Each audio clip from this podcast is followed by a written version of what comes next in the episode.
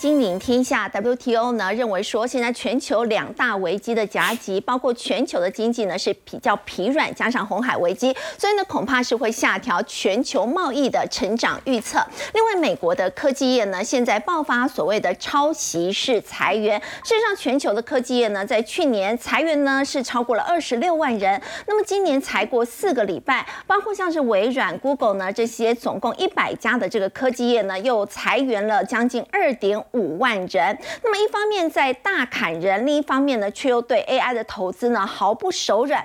而另一方面在国内的部分呢，现在诈欺的财损呢可以说是占了国内 GDP 将近百分之一的幅度，是位居已开发国家的第一名。而在去年所谓发生的这个诈骗案件呢，其中又以假投资呢是。第一名，而且呢是连续三年呢都蝉联第一了。现在还有所谓这个姿势型的网红呢，可以说是大受欢迎。为什么现在的年轻人可以说是越来越暴力呢？我们在稍后都会带你了解。在今天节目现场呢，为您邀请到金周刊顾问林宏文，肥好，大家好；财经专家尤廷浩，来晚安；资深分析师李永年，肥好，各位观众朋友大家好；智普产业趋势研究所所长杨胜凡，大家好。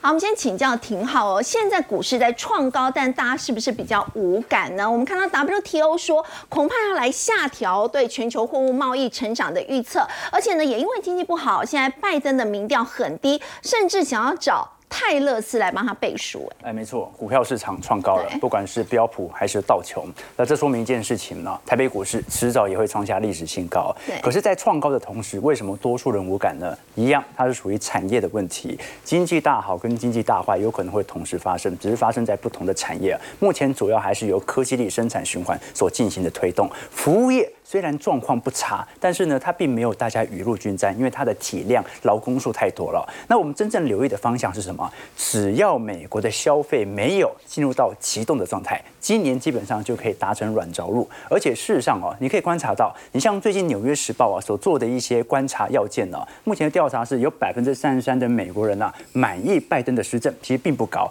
但是呢，三十三趴。但是呢，我们都很清楚知道啊，这个谁获得泰勒斯的背书啊？因为现在有百分之十八的选民是认为啊，只要泰勒斯支持。拜登或者支持某些特定的候选人，那这些人他就会根据泰勒斯而去投。而我们都很清楚啊，泰勒斯就是去年美国经济之所以没有发生衰退的重要因子。为什么？他在 IG 上有二点七亿名的粉丝，哎，没错，哇，影响力很大。三季度泰勒斯开始在全美进行演唱会嘛，哦，他当时为美国的消费体量做显著的增高，所以在这种状态底下，只要泰勒斯第一继续举办演唱会，美国 GDP 就不会发生出生衰退。那第二点，泰勒斯。在接下来的呃几个月当中啊，只要偏向哪一个党派，那基本上选民就会有比较大的移转，所以大家都想要争取他，而且他也是美国目前视为消费主力的一个因子哦。举一个例子来说，我们可以观察到，在去年当中哦，有非常多的电影都创下了非常在疫情以来不错的亮丽的表现。你像是芭比的部分，或者我们看到啊，超级马里奥啊、奥本海默等等啊，其中其实泰勒斯的演唱会啊，它甚至都有电影版也上架了，也上映了，它一样取得非常。亮丽的票房，所以呢，我们可以观察到，去年在美国消费 GDP 当中啊，表现最为亮丽的是第几季度呢？就是第三季度，当时的季增幅啊是高达四点九 percent 啊，是美国自从二零二二年景气下行周期以来表现最为亮丽的季度啊。那当时为什么三季度有如此亮丽的消费体量呢？其中一个最重要的因子就是泰勒斯的演唱会。好，只要。他去的地方，那个地方当地的消费哦，旅馆啊、住宿啊，都是水涨船高的。那我们过去跟投资朋友提过嘛，你说，哎，去年那个时候美国还有很多科技厂啊，的确还有很大批的库存循环的压力，制造业不好。但问题就在于，美国有百分之七十左右的消费啊，应该讲百分之七十左右的比例啊，都是来自于消费体量，所以很长你会看到出口不好，投资在衰减。可是只要消费撑住了，美国就是怎么样都不会衰退啊。举个例子来说，我们看到蓝色柱状体是美国 GDP 由消费所组合的成分啊，几乎每一个季度都是重要支撑它能够正增长的关键。对。而每一次下滑，大多数要么就是投资拖累了，要么就是进出口拖累了，通常都不是消费拖累。所以说明一件事情哦，美国在去年三季度、四季度的消费体量一直保持在正值，第四季甚至都有三点三 percent，我们讲是季增幅哦，第四季。相对于已经涨高四点九 percent 的第三季，还成长了三点三 percent，所以今年你说一二季度有没有可能美国经济进入到负增长？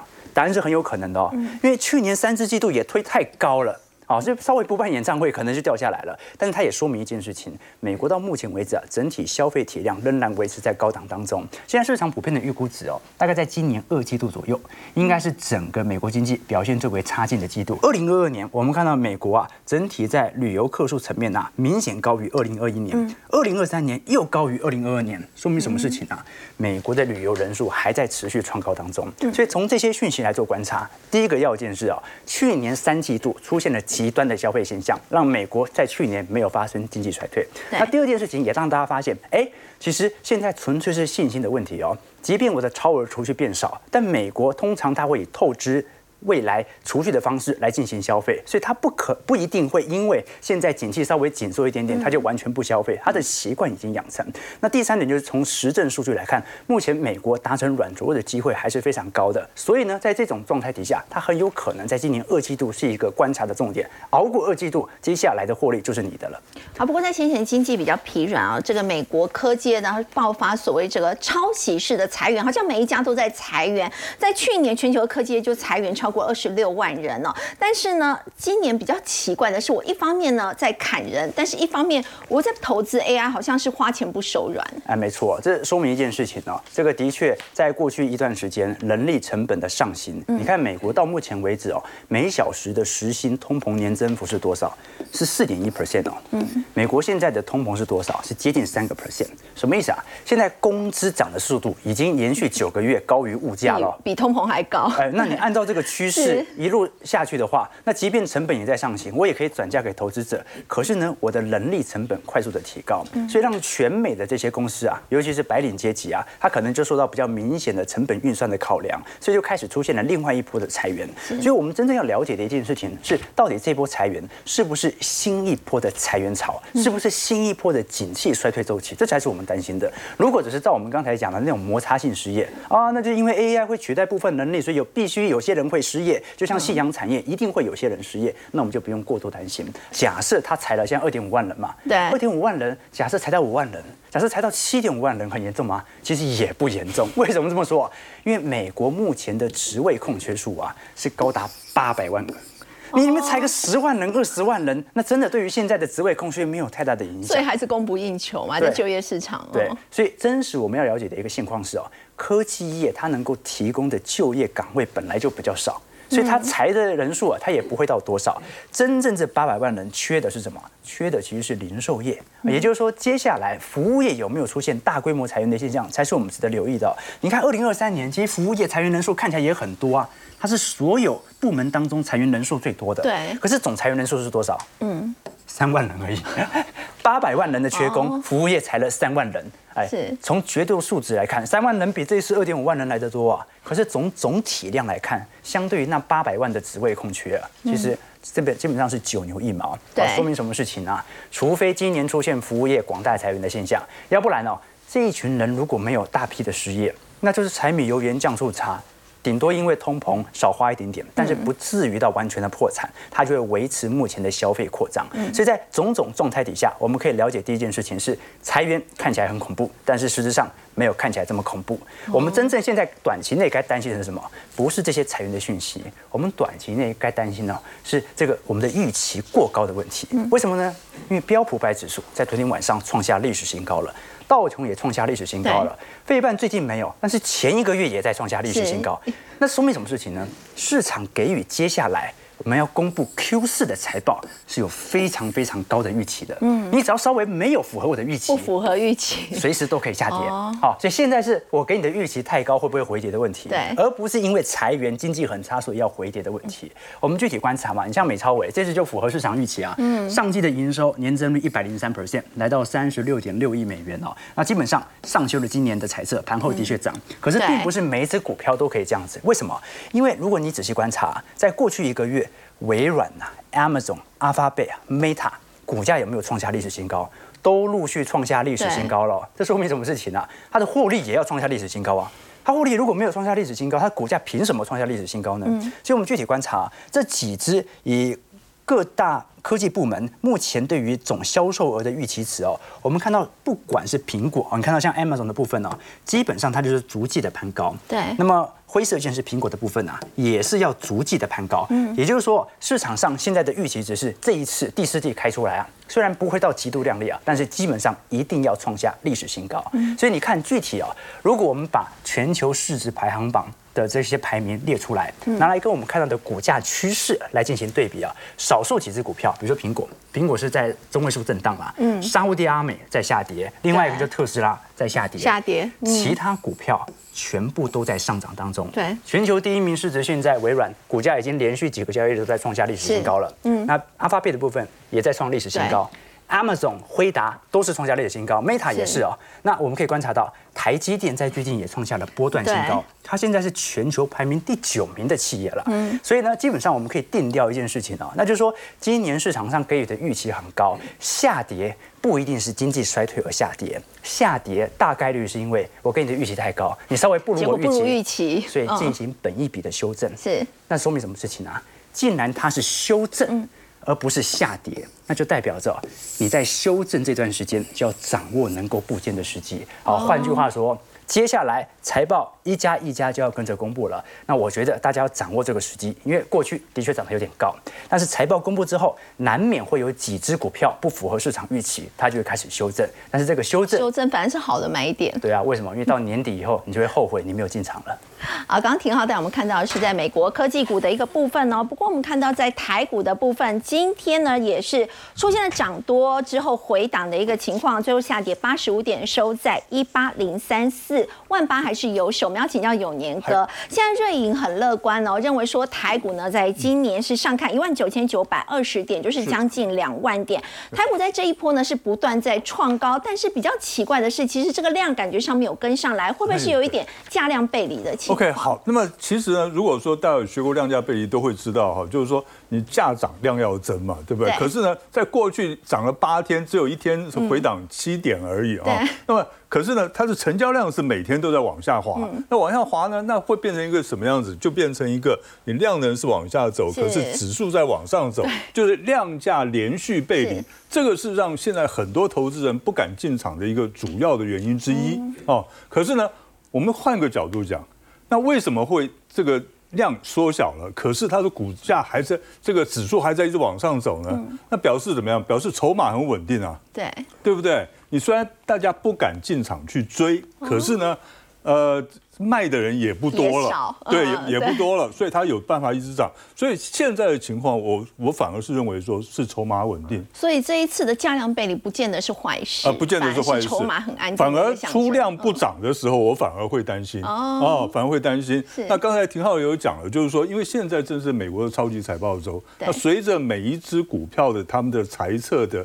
有没有达到市场的预期哈？那么它会呈现呢比较剧烈震荡的走势，所以在在这个应该说在这个礼拜呢，我们是认为说技术面上比较是做辅助的参考，那真正的要看呢这些个股这些指标的高科技股他们的这个财报能不能够达到预期，那它这个所以它的震荡会会出现一个不规则的震荡走势。那我的看法是说，在这个封关的时候呢，这我们的指数应该还是可以封关在一一万八千一到一万八千三百点之间。就简单的讲，拉回来。呃，短线至少短线还是一个买点，还是一个买点。对的，好，那他像像瑞银他讲呢，他说第这个今年是先蹲后跳的一个走势，对不对？他高点呢是看到一万九千九百二十点，呃，他的估计比较高，我估计比较稍微低一点，一万九千七百点。一九七零零。对哈，那就就下半年呢哈，所以要到第四季哦。呃，到第四季，好，因为第四季的可能性最大，是因为呢，他今年呢这个美国联准会降息，应该是在五月或六。月，那它这个效应呢，会发挥在呃十一月左右，嗯，哦十一月前后，所以呢，到时候降息的效应发挥出来了，再加上选举。我们再再讲，万一是这个川普当选的话，因为大家在二零一六年已经有过这种深刻的经验了，对不对？他一当选之后呢，连涨十五个月，你知道吗？所以大家会有这种预期心理啊。所以我认为，呃，今年的高点哈，应该说龙年的高点应该是神龙摆尾。好，刚刚其实廷浩也有提到这个美超维 AI 伺服器大厂美超维，它这一次也是上修它的猜测。没错。那么在台股当中的相关的概念股呢，会不会也跟着比较有表现？其实哦，大家可以看一下 AI 供应链哦，这是我们台湾的 AI 供应链哦，包括上游的什么电源啊，哈，这个散热器啦，哈，CCL 跟机壳。那其实呢，你可以注意看这一些的这个零组件的部分呢，其实在最近已经涨翻掉了，嗯，对不对？已经涨翻掉了。像三零一七的旗宏今天还拉涨停了，哦，它大涨。那所以呢，这一部分呢，我认为说，哎，应该已经有充分的反应了。已经反应差不多了，反而是呢，之前去年大家最重视的这个伺服器这一块，对，几乎没有怎么涨到，对不对？所以我认为呢，现在我们如果要看这个 AI 的这个概念股的话，我觉得应该看回来看伺服器，对，它的营收还没有出来的，对，哦，就还没有表现出来。大家看一下去年的累计营收啊，除了技嘉之外，其他的都是衰退的，对不对？表示它营收还没出来，营收还没出来，意思不是说它营收不会出来，那他们的营收呢？会什么时候出来呢？在今年的下半年，嗯，哦，第三季开始会出来。所以呢，我们可以注意看一下，在这一些的股价呢，像是广达啦，像是这个呃伟创，他们的股价呢，其实还没有充分的表现。嗯，那我认为说，这接下来呢，在在这个农历年前后哈。他们应该有个补涨的机会哦，所以呢，我们看一下，像广达来讲的话，那广达呢，你看哦，我们这个基本面呢，大家不用讲了哈，它的基本面是毋庸置疑的哈，因为它在自驾车方面，它的这个电脑车用电脑呢，它是这占了很高的位置，高单价的对哈。然后呢，我们看一下。一月份以来呢，三大法人合计买超四点六万张，嗯，而且重点在哪里？资减，嗯，一万张，嗯，表示怎么样？法人一直往里面跑，散户一直往外跑，对不对？哦，对他没有信心了。那这样子来讲的话，筹码面是对这个多头比较有利的啊。好，然后我们再看伟创，伟创呢，大家会觉得它，哎呀。这个看起来比广达还要差哈，对。那它这个十二月营收年减百分之二十二，去年累计营收是年减百分之十一点九，可是呢？它的 AI 产品的毛利率呢，可以达到超过百分之二十，嗯，它是高于它自己所有的产品的水准的，所以它是这个 AI 如果接到 AI 伺服器的订单的话，对他来讲受益率是非常高的哈，而且呢，我们看一下它的这个这个筹码的变化，一月份以来三大法人合计买超五点九万张，资减了一点二万张，嗯，是不是？现在现在散户呢都觉得说哇，这些伺服器大概没什么用了哈，都不去买，那可是呢？散户越不越不看好的股票，我们越觉得可以去注意。反而现在筹码已经很干净了，反而是一个比较适合布局的时间点。本来就是这样哈，因为我们我们在通常在选股票的时候，第一个我们就会看筹码的安定性。嗯，当然 AI 这个潮也其实有带动了像是 CoWAS 先进封装的一个需求。对，其实呢，这个 CoWAS 这一块呢，哈，现在的问题在于说，不在于说没有订单，而是在于说产量太少了，对不对？所以呢，像刘德英呢，他在这个法说会上，他就讲到了，CoWAS 从今年开始，它的年增率复合年增率是百分之五十，这是很恐怖的一个数，这个这个幅度哎，对不对？复合年增率百分之五十，哇，那非常非常恐怖。所以呢。对于这些先进封装的这些供应链呢，我们是觉得可以注意的哈，像是呢宏硕啦、星云啦啊这一些，他们做湿制成设备的哈，你可以看像是星云，它去年的累计营收已经成长百分之二十二了。其他有几家这个好像去年累计营收比较不是很理想。对，其实他们不并不是很理想哈，并不是很理想。可是呢，我们要注意看他们的这个股价的位置在哪里，跟他自己跟他们的哎对位阶在哪里，跟他们的这个营收呢是不是？有做一些这种对称的一个一个角色。那么另外呢，还要还要注意的就是说，他们去年的表现虽然不怎么样，可是呢，大家要想到去年他们才真正的开始发现，哇 c o a s 产能不够。嗯，所以呢，今从去年下半年开始，大家都拼命的在开始扩充生产线，对不对？所以呢，对于这一些的设备的供应厂商来讲的话，那我觉得是可以，还是可以持续观察注意。那么尤其是呢，哈。像这个智胜跟君豪哈，大家可能会比较不熟悉，因为呢，通常大家会看到哦，宏硕啦、星云啦、万润啦这些传统上的供应链，对不对？而智胜跟君豪，大家是这他们做什么的呢？他做热固化智能设备，还有自动光学检测哈。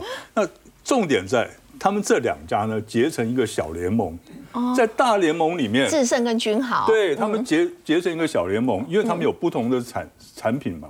所以呢，他们结结伴下来做标案，哦，所以呢，我们可以注意看君豪呢，那另外呢，日月光呢，它是做这个这个下半段制成的，那它是也是台湾呢唯一有在做下半段制成后段封对，所以后段的，所以呢，台积电的这单子一定要转给他哦。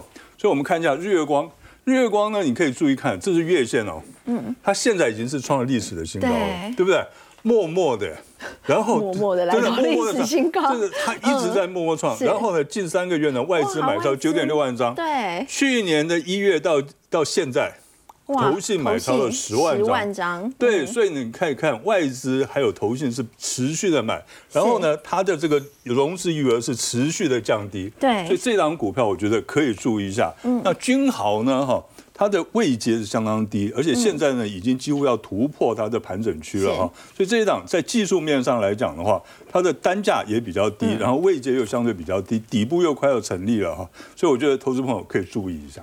好，刚刚有年哥带我们看到 AI 带动了先进封装产能的一个需求，当然在半导体呢也是受到了 AI 的一个带动。不过我们说到半导体的部分要来关注这个消息，日前我们要请教洪文哥，日前就说英特尔拉拢联电呢一起来合作，那么在十二纳米的一个部分，那么为什么好像两家公司一宣布，一尔那子说他们要合作之后，股价两家都跌呢？是那天联电跌五趴，英特尔跌十二趴哈。是。那我想当然呃，当时大家的想法是说，它到呃，二零二七年才要量产哦，时间有一点晚，而且就是说这个产呃这个合作案哈，大家可能感觉就是说这个生意到底能不能真的做出来？是好，所以这个大家有疑问了哈。不过我觉得这件事情哈，我我想呃，我觉得因为是两家非常重要的公司在合作哈，那而且未来有可能有很大的呃一个潜在的机会，所以我觉得投资人不要太悲观。好，那我觉得有两个机会哈，可以去谈哈。第一个当然就是说哈。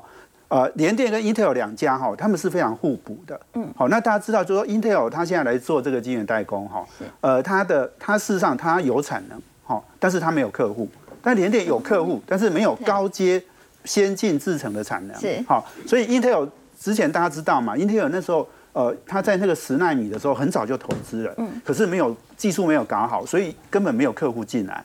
好，所以那那个 Intel 现在在那个呃，就是在亚利桑那州哈，就在台积电附近哈，它有三个厂哈，很多产能都是空的。好，那所以呢，联电有客户啊，因为联电已经做晶圆代工做这么多年了。对。好，那另外就是说，联电，因为它联电大家知道，就是说它在二零一七一八年哈，它就已经宣布说，它不再投资先进制程，哈，就十四纳米以后，它就不以以上的，哈，就是十啊七五哈，这个它就不投资了。所以。联电没有产能，但是他有客户啊，他的客户里面可能有需要说，哦，因为因为他的客户可能需要说，哎，我制程要提升啊，那对，那因为现在台积电一家独大嘛，哦，所以有的客户不见得哈，就是一定想要去这个台积电下单哈，所以重点就是说，我说他们两个是双方是互补的，互补，一个有客户，一个有产能。那这个互补我觉得很重要，还有一个就是说，Intel 它为什么没有客户？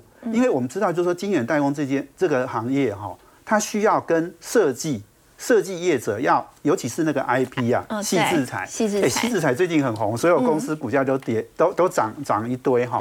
那 IP 很重要，那联电的 IP 其实当然是很强嘛，因为它跟那么多客户合作。哦，那我们知道就是说，Intel 它以前做什么？做 CPU 对不对？嗯。CPU 是叉八六的那个 IP，但是所有的台积电啊、联电这些晶圆厂，他们做的都是 ARM 的 IP。哦，所以。我想这个第一个机会当然就是说两家两家公司哈，他们互补，好，那所以呃这个联电也可以补了哈，这个 Intel 非常缺乏的部分，就我刚刚讲的，把细制材跟细制材跟晶圆代工去做整合的这件事情，好，联电做得好，好，所以这个是我觉得第一个机会了哦。那另外我刚刚也讲了哈，就是啊 Intel 它十纳米的产能是空的，嗯，好，那联电呢它的客户。哦，因为他没有投资十二纳米，所以他我想他有机会。好，那第二个机会是我觉得是未来可能会呃更可以值得关注的，就是说呃十二纳米这件事情，我们可以特别提一下了哈。就是说，因为呃台积电大家知道，就是说它从那个呃成熟制程到先进制程哈，它在那个二十八纳米它做的很好，然后它在呃十四啦十呃十二十哈，我想它也都有布局。可是问题是后来它七五三哈进展的非常快，所以台积电呢。它在十二纳米的市场哈，它是留了一个空白哈。那这个这个空白呢，我觉得让联电跟 Intel 它有机会哈去做布局。哦，那因为它那个空白的意思就是说，有的客户的需求没有被满足，哦，那台积电这个产能又不多，哦，那联电呃呃那个 Intel 现在产能很多，好，所以它就跟是比较照顾在先进制程的部分，所以十二纳米这边就有一个空白。对，没错没错，因为它那边太太多那个订单了，哈，所以我想这个地地方就是说，呃，这个是他们两个可能可以合作。那合作当然就是说，他们可以在十二纳米哈。定定一些产业的新标准，嗯，好，那这个是他们的机会。那另外一个，我觉得更更呃有趣的，就是说两家公司如果合作的好哈，大家知道联电跟 Intel 是重要的两家公司哦。那啊，联电呢，它没有先进制制程，哦，那 Intel 它没有很好的管理人才，因为它老实讲，我觉得做晶圆代工哈，亚洲国家做的比较好，好。韩国、台湾、大陆都做的比较好嘛？那 Intel 如果以后他把他的晶圆代工拆出来，哎，有可能拉拢联电来合作，联电可能入股分拆后的 Intel 的晶圆代工公司。哦，就是 Intel 如果把晶圆这这一块晶圆代工这一块分拆出来的话，联电有可能会入股。有可能哈，这个这个我我觉得这是延伸的机会。两家如果合合作的很好，没有什么不能合作。这样会不会追赶上台积电？那这个我觉得就是一个机会。那甚至就是说。哎，Intel 把那个晶圆代工切出来哈，那甚至跟联电合并，哎，这个合并起来，哦，那个威力可能就会产生哦，是，因为这个是两个优势的整合嘛哈，那也许可以跟台积电拼啊，当然台积电很强啦，我我觉得就是说，哎，台积电你要你要赶上它，你要超越它，其实很难，但是你可以追一点嘛哈，追追近一点，那这个这个就是一个可能有机会的合作案。好，另外我们也要来看到，其实越南呢，在这一次我们说到这个美国晶片法案的这个首要的补助嘛，因为拜登现在为了选情考量，他可能补助很快就会拨下来。那么在这一次也包括越南哦，当然刚红哥也提到亚洲半导体，感觉上台湾、南韩跟日本是比较发达。那么越南跟印度，他们现在也有机会嘛？是，好，我我想哦，这一次讲到越南，我觉得也很有趣哈。嗯，这个是最近呃日经亚洲的报道，他们副国务卿哈呃这个费兰德兹说的哈，就是说。晶片法案已经大家讲很久嘛，哎，那个补贴好像都没下来，对不对？对。他现在在讲了，就是说他要锁定越南在内的七个国家哦来资助。哦，那越南呢？他我想他们提到就是说是要投资什么电动车跟电池，哦所需的矿物，哦这些关键产业。哦，那他也讲到有十五家美国公司，他可能会表达投资越南基础设施的这个金额，哈，大概八十亿美金。好，那我觉得这个越南当然是一个很重要，就是为什么要选越南？对。好。我想越南呢，呃，当然是它在美中在对抗的时候，越南是一个很好的可以取代中国投资。好，因为现在有很多公司都从呃中国移出来嘛，是。那它要移到哪里？啊，不是印度，不然越南，不然很多东南亚国家。那越南这个国家呢，我想，呃，他们呃对美国来讲，哈。呃，是一个机会哈。刚刚我们看到了，就是说，因为它的电动车电池哈等等这些矿物哈，它有一些稀土。嗯。好，那大大家知道，中国是全世界稀土很重要的一个国家嘛，但是越南也有。好，那另外一个，其实越南在半导体，他们其实是有很积极想要投资。嗯。好，那尤其像像电子业，哦，像手机，哦，三星在那个越南的那个投资金额也很大，它它有最大的生产。它的手机的一个工厂，哦，所以呃，另外还有很多的电动车哈，所以我想这个越南这个国家很可能是。美国哈，它要积极去投资的一个目标了。好，另外我们再来关注的是，现在细胞治疗会不会是治疗癌症很新的一个方法呢？现在所谓这个 CAR T 的细胞治疗，我们要请教 Simon 哦，在过去其实没有健保补助的时候，它一剂就要上千万的。那么现在这个金额是不是可以比较便宜一点？而且听说它的这个成功率还蛮高的。我我想哈，第一个这种 CAR T 的药。最重要先了解有没有效嘛？哦，嗯，其实他这个大概十年前，大概在二零一一年，呃，二零一二年的时候，有一个纽约的一个小女孩叫 Emily，然后呢，她血癌末期，然后化疗都没有用，嗯，然后呢，骨髓移植也不能做，但是呢，她抽取了自己的 T 细胞，再加上 CAR T 细胞这样的一个组合之后，嗯，把它完全治愈，而且这十年来。每年他都拍说，我没事，我很好，我没事很好，一剂就可以解决，一剂就解决了。然后呢，在台湾这边，其实二零二二年也有一个叫台版的 Emily，其实也治愈了。然后呢，在二零二三年有一个医生，其实他是淋巴癌，他不是血癌。然后呢，其实两度就是平也是快死掉了，后来也是用了这个卡细胞，然后治愈。所以呢，这个 CAR 细胞第一个就是蛮好，就是刚才它到底是什么样的概念？好，我我想先讲一下 T 细胞的概念，就是其实人都会有 T 细胞，它就是一个自体免疫的一个细胞，它就像人的一个呃，我们举例说，我们就像那种警察，然后呢看到坏细胞就会去把它杀死，就是歼灭这个 就是歼灭它，对坏细胞。但是呢，它碰到癌细胞的时候呢，癌细胞很会伪装，它就伪装的跟一般人一样，然后越来越多一般人以为你它都没有问题，所以 T 细胞它没有办法辨别它是。正常的还是癌细胞？癌细胞，嗯。所以呢，这个就是说，它会去提取我们人体里面的七细胞，先提取出来。提取出来以后，它要啊，你不能提取死的细胞嘛，就要想办法把它活化。然后活化完以后，因为现在台湾没有，所以你就要把它送到。那瑞士的若华那边，他帮你加装一个叫做导航，导航侦测，导航侦测，对，他就有办法把那些伪装都弄掉，就说哦，你就是癌细胞，你不是癌细胞，马上就被看得出来 是癌细胞，然后我就去攻击它哦，所以呢，他就是会把它给。装好之后呢，它还要培养，因为呢，你不够多的这个 T 细胞，有这些 CAR 细胞、CAR T 的细胞，你是没有办法歼灭这么多的一个癌细胞，所以它就要培养。培养以后，它就装，然后就测试，没有问题以后，它就送回台湾。送回台湾以后呢，再送到像台大、像花莲这些的大医院，然后去治疗。嗯所以呢，第一个就是它现在是不是有效？是有效。好，那它治疗呢，大概就是五十趴的成功率。嗯。然后呢，有一个重点是，刚才主持人提到，它现在呢。一季本来在美国大概是一千五百万，好贵哦。对，大概就一栋房子哈。那在台湾呢，它稍微自费的话便宜一点，大概一千两百万到一千三百万，还是很大的金额。对啊，所以蛮好，就是我们的健保署，其实他去谈一个有点像规模经济，我一百个人。然后呢，价格砍到大概就是八百一十九万，也就是每年大概八亿多。其实还是蛮贵的，但是未来应该是还有机会这个价格对对对对对，所以后面也有很多厂商要投入的原因这样。嗯。然后呢，这样就可以收回大概一百人，但是它是属于暂时性的支付，因为他也不知道说台湾。哎，现在有两几个成功案例，那问题是以后不知道这些一百个以后是不是都还不错，至少要成功几率要五十个吧，就是至少要五十个以上。所以呢，它现在也是暂时性支支付，但是未来有可能变成永永久性的支付，那它看有没有效。然后呢，这个有一个关键就是。因为现在，如同刚才主持人也提到，就是它并没有那么的成熟，所以它的治愈率大概治成功率大概五成以上。它会有一些副作用吗？对，它现在还会有一些副作用，因为呢，它可能会有一些不管是细胞的啊所谓的激素的风暴，或是神经毒素，或是白血球异常的活化，所以它还是会有一些副作用。对。那现在呢，厂商呢就发现一件事情哈，我们可以看一下下一页哈。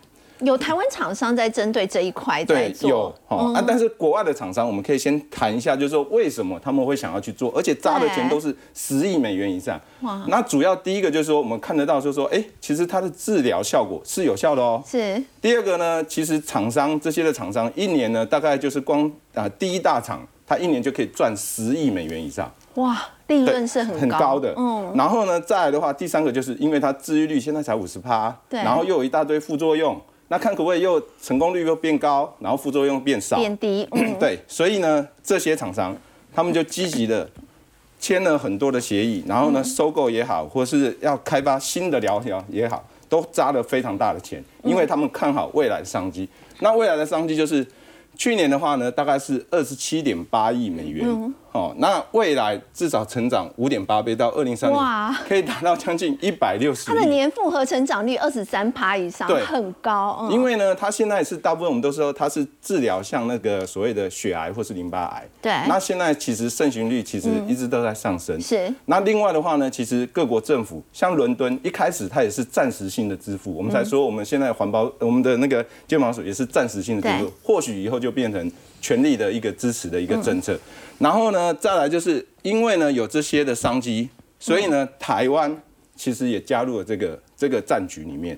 那其实我们觉得台湾这三间的公司现在其实做的也都还不错哦。第一个是长盛，它的 CAR T 细胞，其实它已经获得美国 FDA 核准临床的一二期。嗯，其实呢现在的 CAR T 细胞，美国核准的大概只有六项。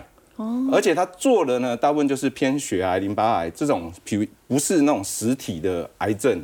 然后呢，它的长盛呢，它是极少数用去治疗你实实体上面的肿瘤，实体肿瘤，而不是只有血癌或是淋巴癌。而且它是用异体的 CAR T 细胞，其实它有点类似呃用。找出来像呃我们在之前打的这些 COVID 的疫苗的那种类似那种方式，它用液体的找出来哦，而不是我们自己，我们现在都是自己抽取那个细胞，然后再加上 CAR 这样的模式。所以我们觉得这个长盛这个，它其实我觉得也是算台湾之光，我们希望它能顺利的临床也可以过。然后再来的话呢，就是佩尔生医这边来讲的话呢，其实因为它就是加强。细胞的活化，你正常来讲的话呢，你细胞越快，让它越容易活化，它在七天左右就可以。可是呢，正常大概还要到十四天，所以它的活化上面就没有来的那么好。它现在是已经完成一期了，像往二期。没错没错。然后再的话呢，就是乐嘉再生。嗯。那我们知道台湾最强的就是代工嘛。对。心力很厚。然后呢，现在的话呢，它也试产也成功了。嗯。所以我们的品质的制造能力也行。研发能力也行，所以我们认为在这个 CAR T 细胞这个的一个商机里面，我们台湾是不太会缺席的。好，我们先休息一下，稍后来看到台湾一年的诈欺的财损呢，就占了 GDP 的将近有百分之一哦。那么现在的网红乱象呢，也是越来越多了，它跟经济有怎样的一个关联性？我们先先休息一下，稍后来了解。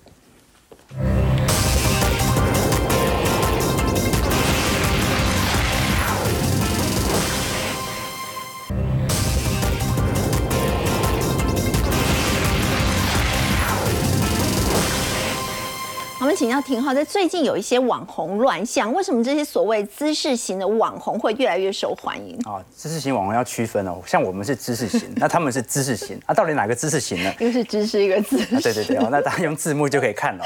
不过我们要了解啦，就是说，你看，比如说像网红詹姆士嘛，这个影片大家可能也有看到过啦，哎，也没有到很坏啦，就是有点小白目这样子，吃这样放回去，好玩嘛，好玩。那其实另外一个就偷椅子的事件嘛，那其实呢，都是一些年少，这个可能会有一些拥有的一些。争议啦，所以我觉得真正要观察的要件是什么？就是台湾的。到底暴力犯罪事件到底有没有越来越多？对，我觉得我们不能用这样的一个新闻直接来做判读，嗯，因为如果你把它拿来跟二三十年前对比啊，现在治安肯定是比二三十年前好多了。那为什么会有这种现象？难道只是因为资讯大众媒体的宣传所致吗？其实并不是的。我去看了一下实证资料，来了解说到底在年轻人口的比例啊，是否犯罪率有显著的提升？因为我们都很清楚啊，台湾少子化已经高达十年以上了，对，所以是一代比一代来的少的。但是如果一代比一代来的少，从事犯罪人口的年轻人口还在上行，好，那就说明有一些社会结构的问题啊。那我们具体来看啊，如果是以青少年犯罪从警政署的统计值来看的话，二零一四年大概每十万的青少年，我们讲的是十五岁到二十九岁啊，大概是九百九十六人在犯罪。可是来到二零一七年，来到一千三百位，到二零一九年已经来到一千四百位了，到二零二一年已经突破到一千四百六十六位了。哇，说明的确啊，青少年人口是一届比一届来的少哦，但从事犯罪人口却越来越多。那你可以了解嘛？这个网络上差不多啊，就一部分是属于诈骗族群，那有另外一部分我们比较常听到的可能是吸毒啊、贩毒族群啊。好，那另外一部分就是属于黑帮产业的蓬勃发展。那的确，我们从实证数字来看哦，台湾在过去十年全国毒品的期货数量。的确是持续的在创高，跟台北股市一样哦。那另外一点，我们可以观察到，由于像网络上有比较多这种黑帮相关的新闻，那底下也有一些哦比较啊去崇拜这些八加九文化或者流氓文化的这些族群，导致他的声势形成一种势头。举个例子来说，去年春酒大家还记不记得这个新闻啊？当时的名人会，竹联帮的名人会哦，你就直接把它讲出来哦，这是你讲的哈。当时在大直万豪酒店呢，预定了八十五桌啊，预定八十五桌就算了，还请了一百七。七十位旗袍辣妹来迎宾，哇！哎，我看了都有点风光。你说会不会有年轻人可能因为这样子误入歧途？哎，觉得哎，好风光哦，好厉害哦，这是一个蓬勃发展的产业。所以我们必须往下一章具体来分析，到底黑帮产业具体的营收获利来源有哪几项？嗯，诈骗肯定是其中一项。可是如果我们以警政署，尤其是台北市警察局所公布的这个具体的犯罪类型呢，其中啊。比例比较高的，主要集中在暴力为人讨债，大概占两成左右。好，那么暴力围标工程比例是最高的，有两成六。所以你不要觉得哦，这个黑帮都在从事暴力行为，它很大行为是从事建筑业。好，暴力围标工程，大家有没有看过那个黑金？好，这个梁家辉当时马自达吃到那一段嘛，我们政府很有钱呐，一转二转三转围标工程讨债的比例还没有围标工程高。对啊，那你看哦，经营地下钱庄的比例才百分之一啊，这说明什么事情啊？台湾低利率已经太久了，他们已经赚不到什么利差了。好，当然啦，年轻人呐，从事这些产业，他毕竟还有一点距离。他最好从事的，目前来看的话，是属于诈骗产业。为什么这么说？因为如果是以警政署青少年所统计的诈欺的嫌疑犯啊，在一四年也不过就三千七百八十一位哦，到一八年来到八千位。到二零二一年已经突破万人了，哎，青少年是越来越少哦，对，啊，但是诈欺犯人数却越来越多，对。那很多人说啊，这个青少年啊，都去诈骗一些老人家，这样很坏。所以这是等于是青少年从事诈骗的人越来越多，啊，这是事实，这是从警政署的数据哦。那你说都是诈骗一些老年人吗？其实并不是哦。我如果具体观察在被害人的部分啊，我特别去留意了，大部分集中四五千人呐，都是集中在一样。是属于年轻族群，所以你不要觉得年轻人好像只会诈骗老人家，老人家的比例很低啊，大概一千九百五十七位而已。所以是年轻人骗年轻人。对你像我们那个最流行的包裹诈骗啊，我们很容易被骗呐。什么意思呢？就是他可能寄一个包裹给你，叫你去收包裹，顺便付钱。你付了钱之后，想说到底买了什么东西，一打开，哎，什么都没有。哎，这个就是一种包裹诈骗。那反正老年人呢，他资产还他的历练够多，他不容易被骗。所以呢，我比如说永年老师为例。有些老师，你想要骗到他很困难呐，真的很难。对啊，他都骗别人，他 都骗女孩子嘛，对不对？好，所以你可以了解到哦，我觉得反而是年轻族群正在骗年族年轻族群。如果我们以近几年假投资，我们在投资领域哦，我们大概四位来宾都曾经被人家冒用过了。这个脸书上很容易出现我们的一些假头像。假投资连续三年是蝉联第一名，哎。对啊，如果你具体观察，一七年件数也不过一千零七十四件，对，财损是五亿元。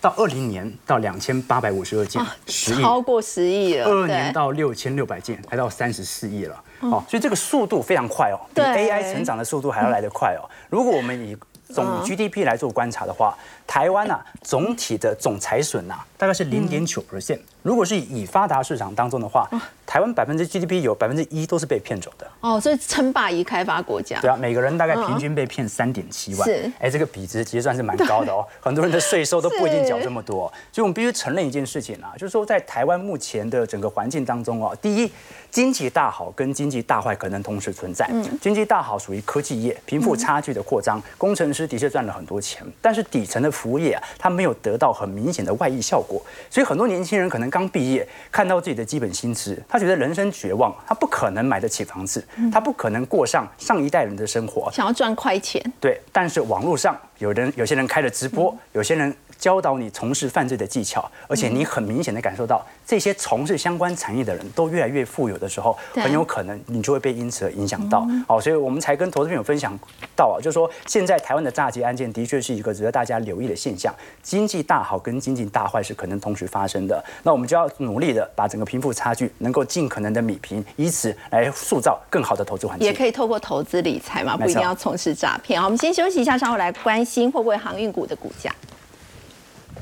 好，我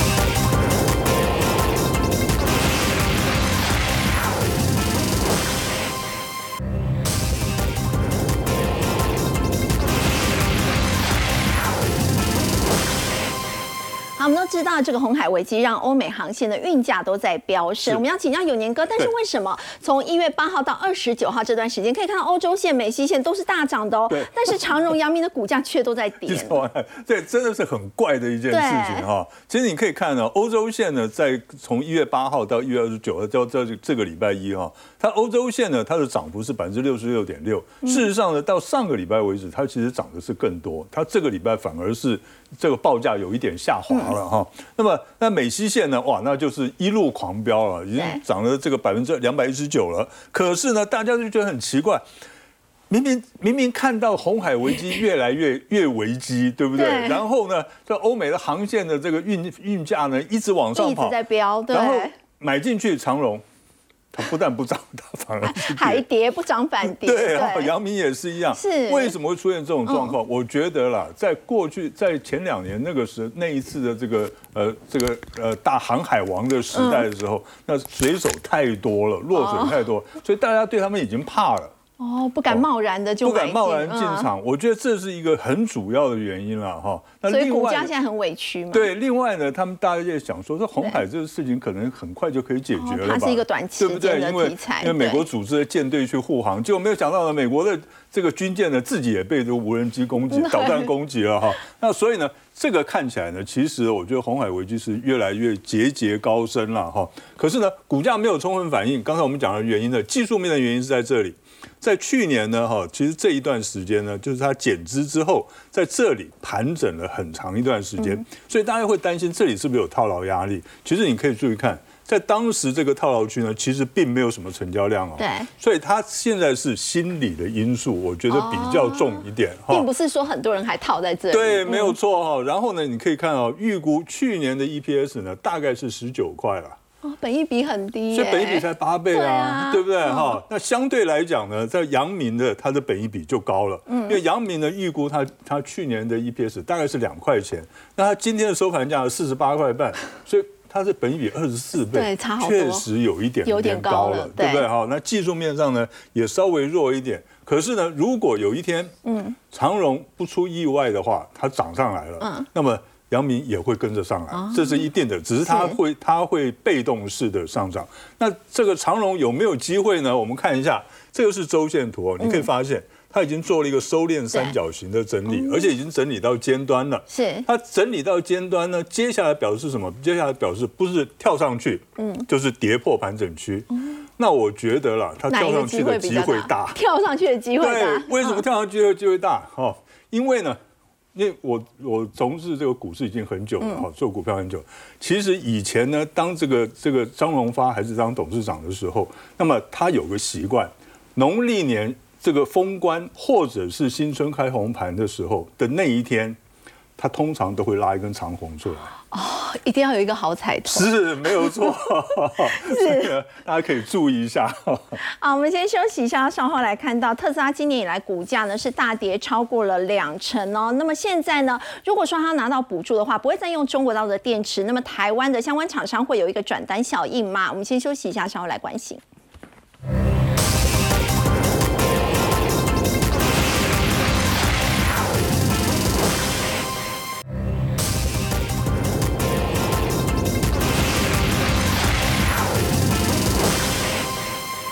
好，特斯拉今年以来股价跌了两成三。我们要请教 Simon，如果说特斯拉为了要拿到补助，以后都不会用中国制的电池的话，那么台湾的厂商可以受惠这个转单效应？是，应该都不是全部都不会用啊。我想在美国那边会不会用？那主要有几个关键哈。第一个就是，我想股价这件事情大家都了解哈。嗯。但是有几个事情是可以大家分享，就是第一个，它 Model Three 跟 Model Y。哦，其实它以前最大的成长就在这两台车，嗯，然后呢，因为这两台车现在呢，也也大家也该买的也买了哦。其实它因为这样，它二零二四年的那个五十趴的增长目标，其实应该是很难达成。对，哦，大概去。去年大概是一百八十万台，对哦，今年要超过两百五十、两百三、两百四，我觉得很困难。所以它的成长红利已经花光了。对，然后今年顶多我们认为大概成长个十几 percent，可能还有机会，大概在两百一、两百二左右。是哦，那我们看得出来，就是说，其实它整个销售哈，从这是二零二二年的 Q 四，这是二零二三年最新的 Q 四的数字，其实它 Y O Y 也才成长十七 percent，但它的营收只成长了三点五。所以它的营收成长是低于它的数量的成长，所以那主要的原因哈，它第一个哈，这个是大家看到的财报数字，如果大家有在看，预期大概二五八，结果是二五一，然后预期十八点一的毛利率，结果是十七点六。对，然后它最高的时候呢，大概平均本来都是二十三点六，嗯，然后呢，现在是连比比亚迪还要低哦，比比亚迪还十九点。一，比亚迪去年还卖三百万台，它才卖一百八十万台哈。那我们现在看到就是说，因为它的产能大概有两百三十五万台，所以它至少要多卖四十万台。那美国呢，其实是它最大的数量哦，中国还不到它的一半哦，四百零五亿的状况，好那。绝大部分问题是 Model 3，它大部分的电池关键是来自于中国。然后呢，如果你要拿美国补助七百五十美元的补助呢，事实上会影响二十到二十五万辆。所以现在呢，就在 Panasonic 也硬要求在美国建设第三座电池厂。然后呢，连带的你看到这个电池越来越大。